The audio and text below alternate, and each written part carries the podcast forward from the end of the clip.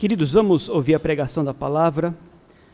Peço que abram suas Bíblias em Atos capítulo 2.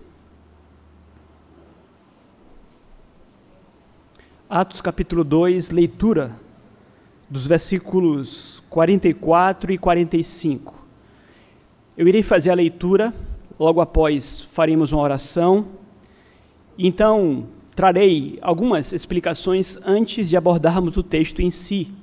Portanto, eu peço a paciência dos irmãos para que voltemos ao texto ao seu tempo. Atos 2, 44 a 45 diz assim: Todos os que creram estavam juntos e tinham tudo em comum.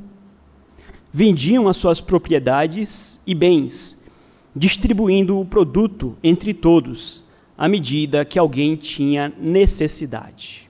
Até aqui. A mensagem desta noite é a continuação da mensagem que iniciamos nesta manhã e a conclusão dela também. Então, gastarei poucos minutos aqui para trazer um breve resumo do que já foi dito e tratado hoje pela manhã.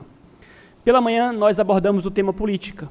Sei que já estamos um tanto quanto cansados deste assunto, no entanto, me vi no dever de fazê-lo, justamente por me preocupar pastoralmente com a possibilidade de que alguns irmãos estejam incomodados com as manifestações políticas de alguns irmãos que estão aqui entre nós.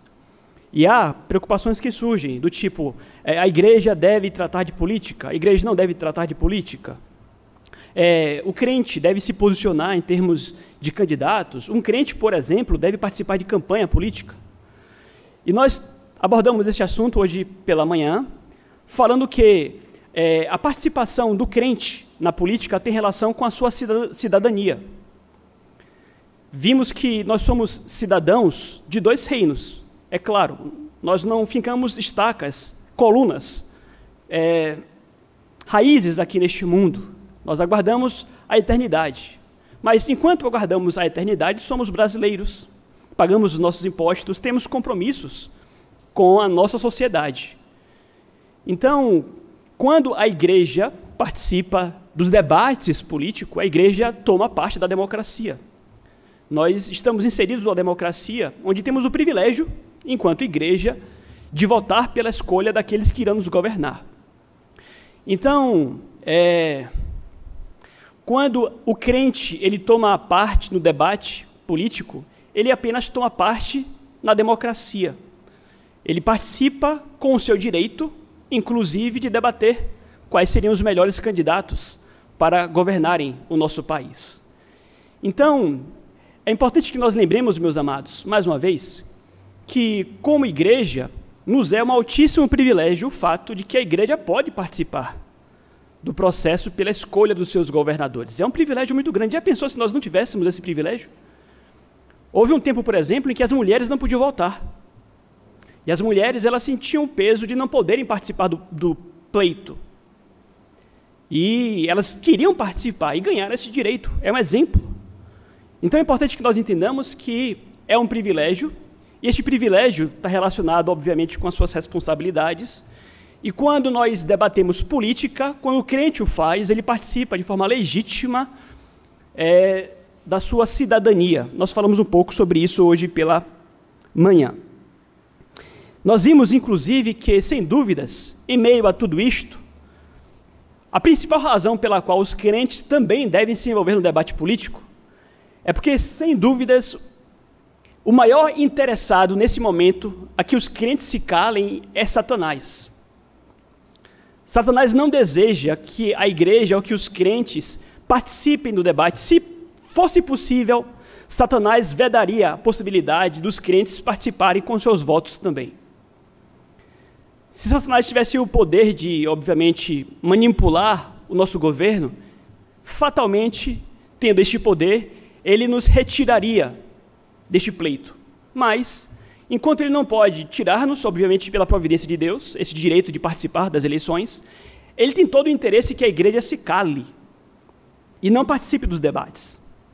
E não fale o que pensa, de acordo com os princípios que nós encontramos na palavra de Deus.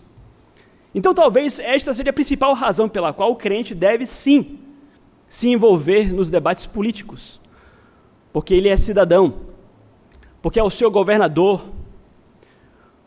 E vimos também que uma das razões pelas quais precisamos fazê-lo é porque tudo o que nós fazemos neste mundo está relacionado com a nossa fé.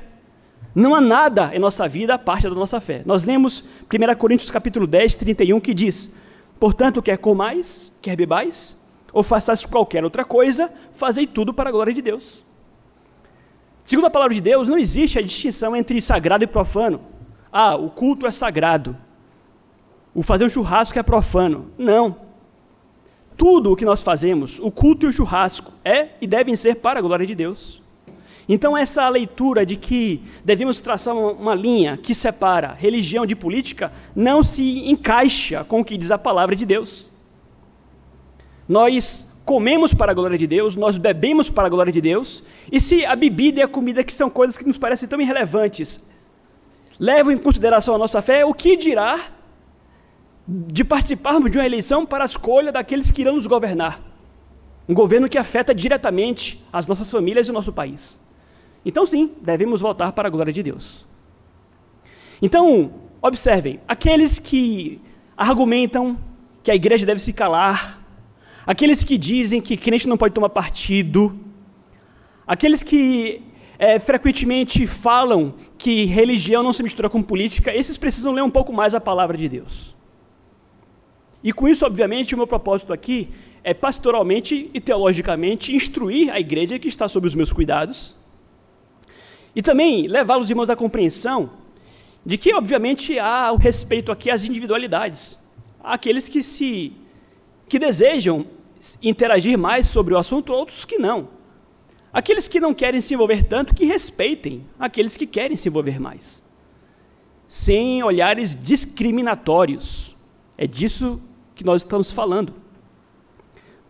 Tendo dito isto, é importante ressaltar também que a nossa participação no pleito político, em termos de igreja, é, é, é muito em termos individuais.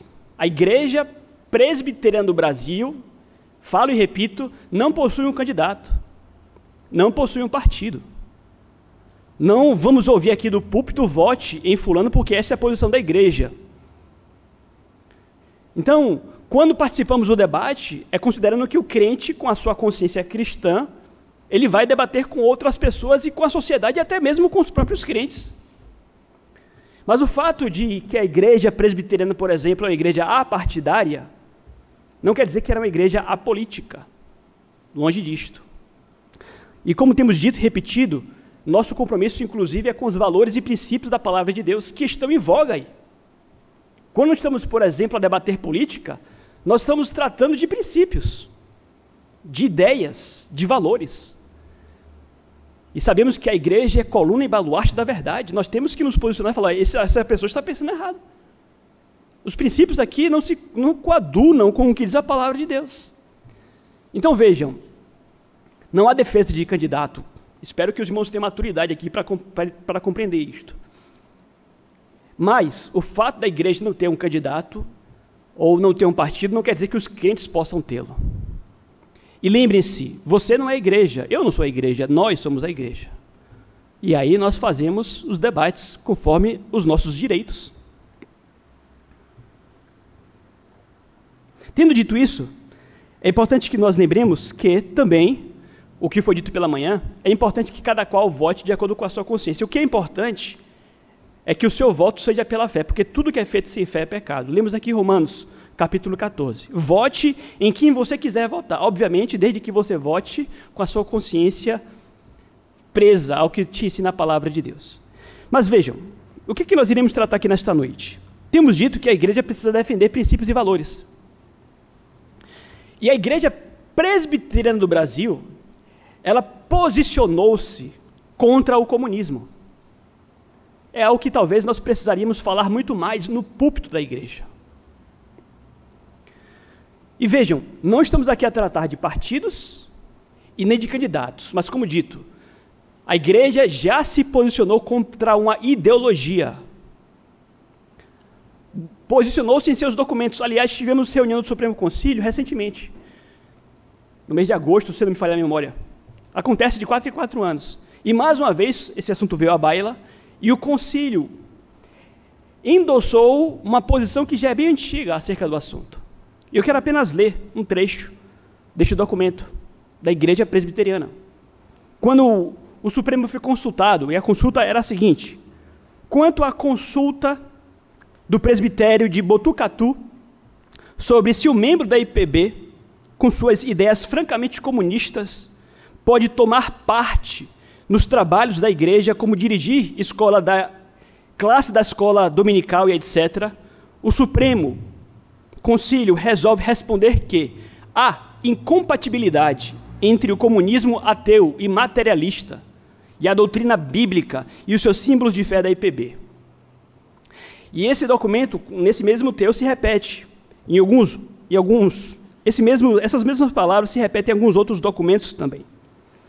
Mas à frente se dirá que o comunismo é uma filosofia de vida contrária ao espírito e à doutrina evangélica. Então vejam, pedi que os irmãos abrissem Atos capítulo 2, nós vamos abordar o texto a seu tempo, mas vejam, o meu propósito aqui não é tratar apenas de uma filosofia que está à parte da Bíblia, como se não fosse um assunto a ser tratado em púlpito. Nós vamos ver que não é bem assim. E como foi dito pela manhã, nós cremos que a igreja tem também o dever de elevar o nível cultural da sociedade. Há muitos irmãos que estão participando de um pleito e que não estudam. E votam sem saber, alguns deles, como foi dito pela manhã, simplesmente na boca da urna ali, vão escolher em quem votar, o que é um absurdo. Porque é completamente responsável, não é um voto para a glória de Deus. Então é papel da igreja também elevar o nível cultural. Nós precisamos estudar. Então é importante que os irmãos saibam um pouco mais sobre comunismo, sobre socialismos, socialismo, por exemplo. O que, é que a Bíblia fala sobre socialismo e por que será que a nossa igreja se posicionou dessa forma? Obviamente, estamos aqui a tratar de um documento da nossa igreja. Por que será? Então, primeiro é importante dizer que algumas pessoas, elas usam Atos capítulo 2 versículos 44 e 45, conforme nós lemos aqui, para defender que a Bíblia é comunista ou socialista. Mas o que a Bíblia fala acerca disso? Primeiro, a Bíblia ensina que no meio do povo de Deus não deve haver realmente quem passe fome. Somos uma igreja, um corpo, irmãos, família. Aqui na igreja, por exemplo, nós temos o dever moral de nos socorrermos uns aos outros havendo carências, havendo necessidades, nós vamos socorrer, se necessário, vendendo as nossas próprias propriedades, com certeza. Nós devemos, inclusive, lutar com maior garra contra o desemprego, que é algo muitíssimo cruel. Irmãos desempregados deveriam ser muito bem assistidos pelos demais irmãos na busca por um emprego. Então, para além de qualquer dúvida, que do ponto de vista bíblico, isto é o que Deus espera e requer do seu povo. É isso que Deus espera e requer da sua igreja. E nós lemos um exemplo de um tempo em que a igreja vivia um, avivamento, em que isso é muito bem retratado aqui. Houve ali naquele contexto um legítimo avivamento, que sempre é acompanhado de generosidade. Irmãos mais generosos, no socorro de uns aos outros. Temos aqui crentes socorrendo crentes. Mas qual é o grande, o grande X da questão aqui. Porque nós não podemos, em hipótese nenhuma, imaginar que o texto aqui está a tratar de comunismo. Porque tudo o que é feito aqui não é feito sob coerção. Tudo o que é feito aqui em Atos é feito voluntariamente. Ninguém ali é constrangido, obrigado, confiscado, para que dos seus bens possa socorrer quem está precisando. Aliás, o fato do texto dizer que eles vendiam as suas propriedades pressupõe o direito que a Bíblia ensina claramente acerca da propriedade. Então, de fato, por toda a Bíblia, desde o Antigo ao Novo Testamento, o que nós percebemos aqui é que, do ponto de vista econômico, porque a Bíblia também retrata situações econômicas, a propriedade sempre foi tida como algo sagrado. Quando nós lemos, por exemplo, os Dez Mandamentos, um deles diz: Não roubarás. E esse mandamento só é possível se você entender que, do ponto de vista bíblico, Deus sempre quis preservar o direito dos homens de terem propriedade. Então, não há comunismo. Não há a ideia aqui de que vamos confiscar, tirar de uns para dar para outros igualarmos então a equação. O que nós vamos encontrar aqui são corações que foram transformados pelo Espírito Santo, como consequência da obra de Cristo na cruz, homens que foram regenerados e que, portanto, voluntariamente desejam ajudar os seus irmãos. E quando você vai para a palavra de Deus, Paulo e depois Pedro, eles colocam uma ênfase especial no fato de que tais ajudas devem ser voluntárias. Nós falamos hoje pela manhã acerca de uma fome que havia na região da Judéia, e quando Paulo escreve aos Coríntios, ele fala acerca de uma arrecadação que seria feito, feita para socorrer aqueles irmãos que estavam passando fome. Mas quando Paulo escreve 2 Coríntios capítulo 9, ele tem todo o cuidado de fazer voluntariamente, deem com alegria, porque Deus ama a quem dá com alegria. Ou seja, o façam, não por necessidade, não por constrangimento, façam o quanto vocês quiserem fazer. Então vejam como a Bíblia naturalmente pressupõe o direito à propriedade. E quando nos fala da assistência que é necessária, que é importante, não é jamais em termos coercitivos. É algo que é operado em nossos corações pelo santo evangelho do Senhor Jesus Cristo. A igreja, e é por essa razão, dentre outras, que a IPB se posiciona como contra o comunismo, a igreja entende que as respostas, e nós vamos tratar mais à frente sobre marxismo, socialismo, a igreja entende que a proposta que eles dão às misérias que há no mundo é uma proposta que, que se choca frontalmente com a proposta que nos é trazida pelo Evangelho do Senhor Jesus. Que esse tipo de transformação irá acontecer em corações apenas quando forem transformados pelo poder do Espírito Santo. Então vejam, como foi dito, é importante nós tratarmos disso até para que os irmãos possam conhecer mais o assunto. O que é o socialismo? O socialismo é um sistema econômico. Se o marxismo é um sistema político, o socialismo é um sistema econômico. Karl Marx e Engels entendiam que o grande mal da sociedade tem relação com o fato de que somos uma sociedade de desiguais. E ele, eles colocavam, em, em termos mais particulares, uma disputa de classes entre os burgueses e os capitalistas opressores, de um lado, e o, os trabalhadores, os, o proletariado oprimido, de outro. Entendiam que havia ali entre eles, então, e há na sociedade, este retrato de uma disputa de classes que naturalmente redunda em toda a vida no capitalista burguês oprimindo o trabalhador que não consegue sair daqui de baixo. E qual seria então a solução dada pelo sistema socialista? Nós vamos então oprimir este capitalista opressor até que ele iguale-se ao seu aquele que lhe disputa, o, o, o, seu o proletariado. Agora qual é a questão que é por trás? Para que este capitalista seja esmagado a este nível, naturalmente é necessário alguém mais poderoso do que ele. E esse alguém mais poderoso do que ele, quem seria senão o Estado? O Estado seria aquele que viria para impor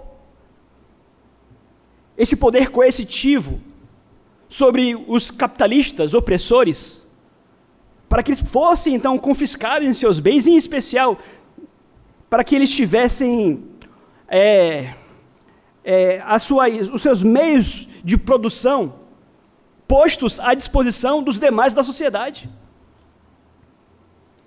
E vejam, por que isso aqui entra em choque com o que diz a palavra de Deus? Porque, do ponto de vista econômico, como foi dito, a propriedade privada é algo sagrado. Então, até mesmo do ponto de vista econômico, é importante que se diga o seguinte: se você deseja socorrer o pobre, saqueando o rico, e simplesmente dando ao pobre o que você tirou a força do rico, você produz no pobre o estímulo para que ele não dê tanto valor ao trabalho assim. O que nós temos visto à luz da palavra de Deus é que a prosperidade econômica ela vem como resultado do trabalho. Nós lemos aqui Provérbios capítulo 6, versículo 6, vá ter com a formiga ao preguiçoso. Num país, por exemplo, onde pessoas não trabalham, fatalmente tal país irá cair em pobreza. As sociedades mais ricas, naturalmente, serão aquelas em que os seus cidadãos trabalham mais. O direito à propriedade é sagrado porque o direito à propriedade está atrelado ao estímulo ao trabalho. Isso é lógico. Se você simplesmente promove uma cultura em que as pessoas elas simplesmente recebem assistência, assistência e o Estado, aliás, para conseguir caminhar e sustentar esta política, ele vai precisar ser enorme. E em uma hora ele vai colapsar. Para que o Estado ele consiga assistir dando assistência a tantas pessoas, fatalmente essas pessoas elas não vão valorizar o trabalho como deveriam. Quando nós falamos, por exemplo, dos regimes comunistas, nós falamos é, de nações literalmente empobrecidas. Fala-se, por exemplo, que no comunismo 100 milhões de pessoas morreram. E a maioria dessas pessoas morreram de fome. Você compara, por exemplo, a Coreia do Norte com a Coreia do Sul. A Coreia do Norte é uma ditadura comunista. Aliás, das ditaduras a mais longeva.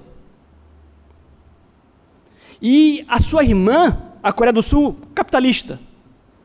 Se você pegar, por exemplo, uma foto de satélite das duas Coreias, a foto da Coreia do Sul é linda, um país iluminado, cheio de luzes. Você pega a foto da Coreia do Norte, um país em trevas, não há luz.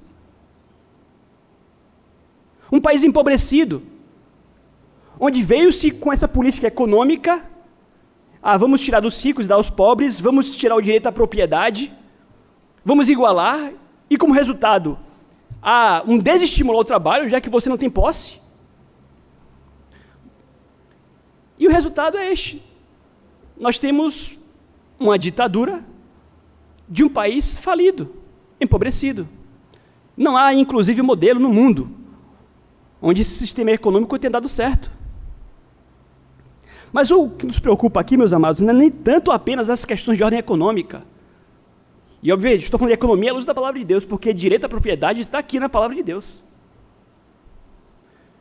Falávamos hoje aqui, agora, na reunião dos homens, eu achei interessante, quando você faz a leitura do livro de Gênesis, tem um momento em que o livro retrata um pouco da história de José, da sua experiência no Egito. Né? José ele ascendeu ao governo do Egito depois de revelar o sonho de Faraó, que apontava para sete anos de seca, e sete anos de prosperidade e sete anos de seca. E Faraó o colocou, inclusive, na gerência do reino.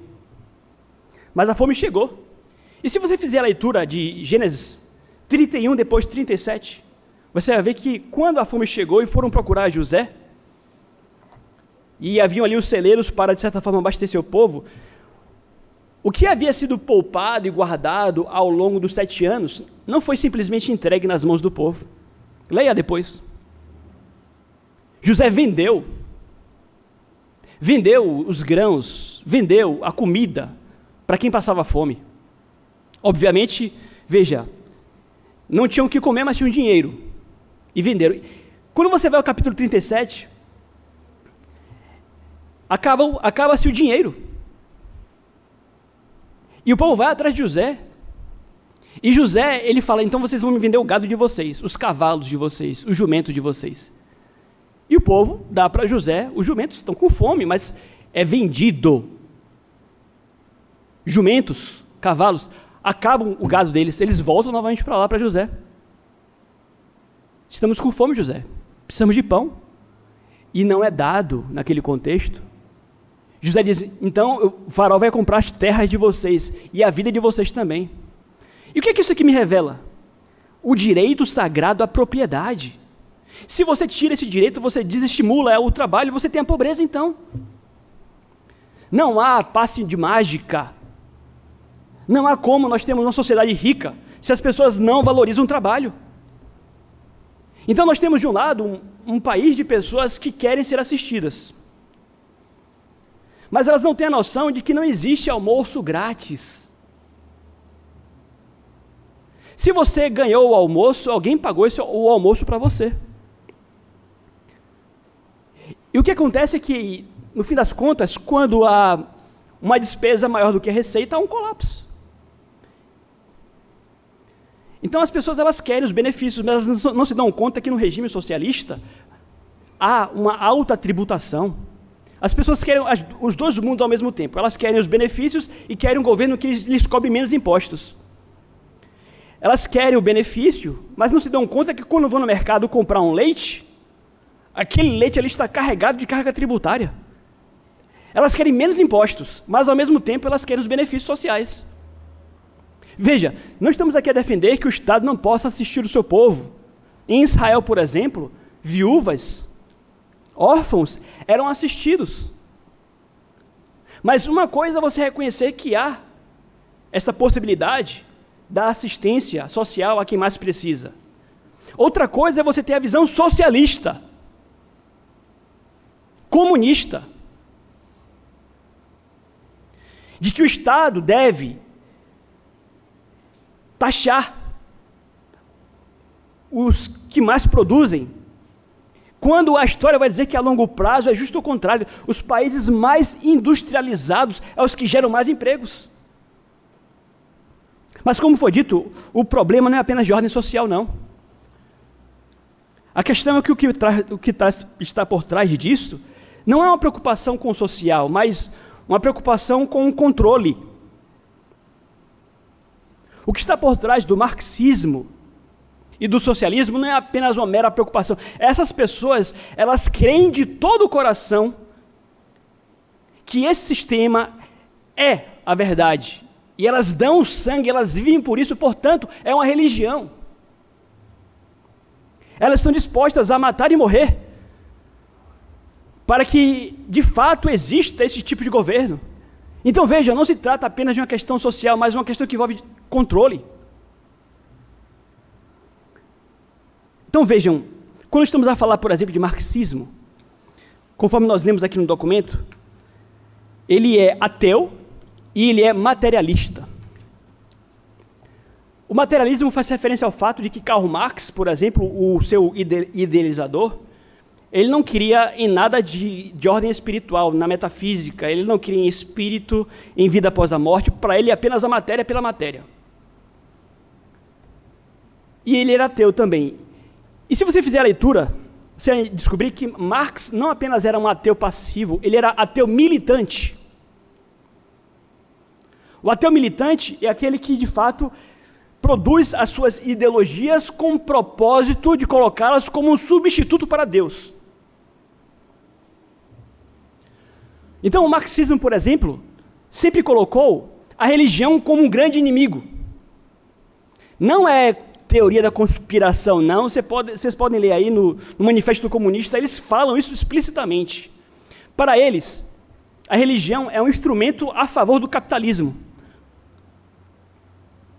Então, os capitalistas opressores, que fazem defesa da propriedade privada, eles se usam da religião eu seria, por exemplo, um capitalista miserável, defensor da propriedade, que estou aqui, de certa forma, a, a desvirtuá-los e levá-los para longe do marxismo. Portanto, para eles, a religião é um grande entrave.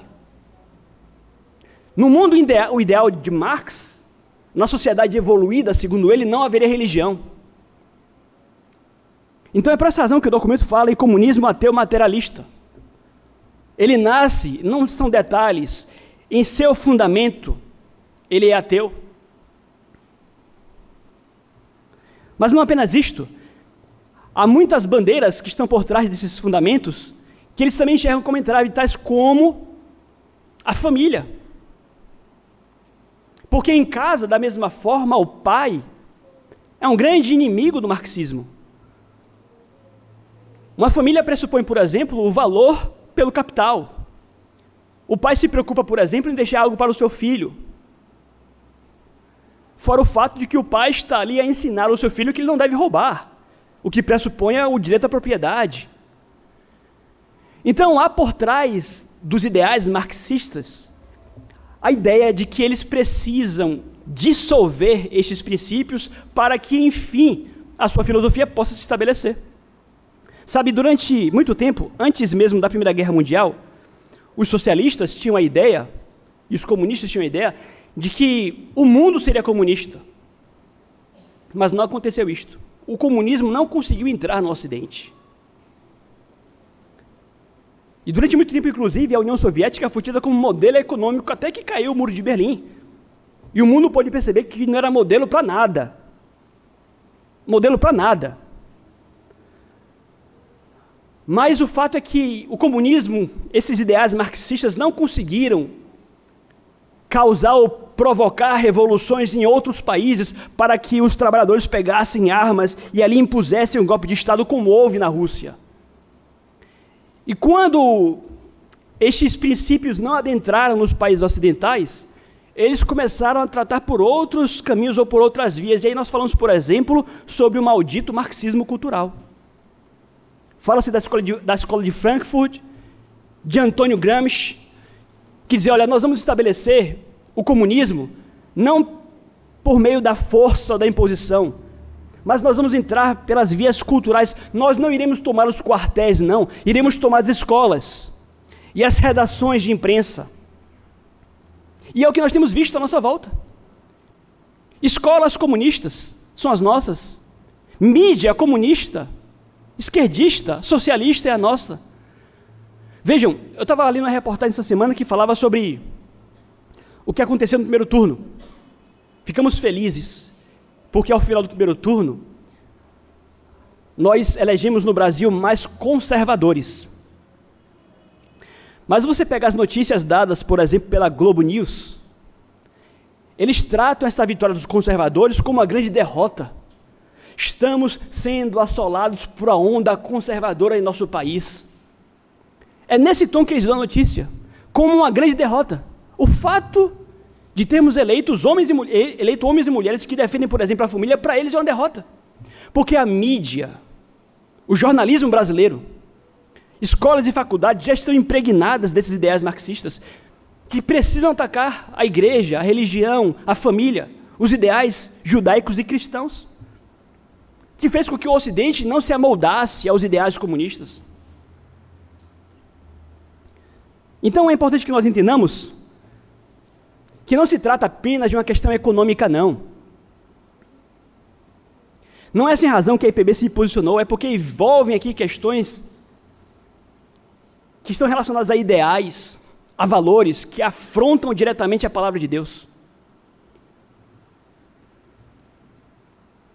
Não é sem razão que no país, no mundo hoje, onde há a maior perseguição à igreja, é a Coreia do Norte um país comunista. A gente está falando aqui, Coreia do Norte, ah, está muito longe, pastor. Aqui na América Latina, recentemente tivemos manifestações no Chile. Na semana passada, na Colômbia, queimaram uma igreja. Na semana passada, na Colômbia. Porque essa igreja, que era a Catedral Central, ela entrou na justiça contra uma questão que envolve o aborto. Se os irmãos quiserem, eu posso compartilhar depois com vocês o link para a notícia. A igreja entrou na justiça por uma questão que envolve o aborto. Foi depredada. Eu não sei, não sei se chegaram ali a, de, de fato, como é que eu diria, destruir a igreja, mas tentaram. Tentaram ali manifestar alguma coisa, algum ódio contra a igreja. Então vejam, é óbvio que em tempos de campanha, Há muitas bandeiras que são literalmente escondidas. Eu falei para vocês em mensagem isto. O próximo passo, por exemplo, é pintar os comunistas como cristãos, como crentes, defensores da família. E não são. É mentira. É mentira. Obviamente não há bobo na disputa. Nós precisamos compreender também que, além das mentiras que estão perpassando eu tenho uma convicção de que se nós não fôssemos um país tão cristão como somos hoje, apesar de tudo, é o país mais católico do mundo. Se não fosse o cristianismo que ainda está impregnado em nossa população, certamente nós estaríamos numa condição muito mais parecida com o que é hoje na Argentina, Colômbia, Chile, Bolívia, Nicarágua, onde literalmente pastores foram perseguidos, padres perseguidos. Então não é sem razão que a IPB se manifesta contra o comunismo. Óbvio que, como foi dito, cada um aqui tem liberdade para votar em quem quiser votar. E vamos manter a nossa fraternidade. Eu falei pela manhã que durante muito tempo nós ficamos sem discutir política nos grupos, porque às vezes o pessoal se empolga e fica chato mesmo. Tem que ter um pouco de calma, tem que ter um pouco de paciência. Não nos tornemos os chatos nos grupos que tratam apenas fora de época, então, sobre política. Mas se o seu irmão tratar sobre política lá, tenha paciência também. É a sua irmã em Cristo. Vamos debater, vamos conversar. Todos aqui têm o direito de votarem como quiser votar e não serão recriminados por isso. E aliás, se houver briga aqui entre nós por conta disso, eu serei o primeiro a intervir para reclamar. Mas é a nossa responsabilidade estudarmos, estudarmos, para voltarmos de acordo com a vontade do nosso Deus. Temos que orar, queridos, orar pelo nosso país, que Deus nos ajude a que façamos o que for melhor para a glória do nosso Deus.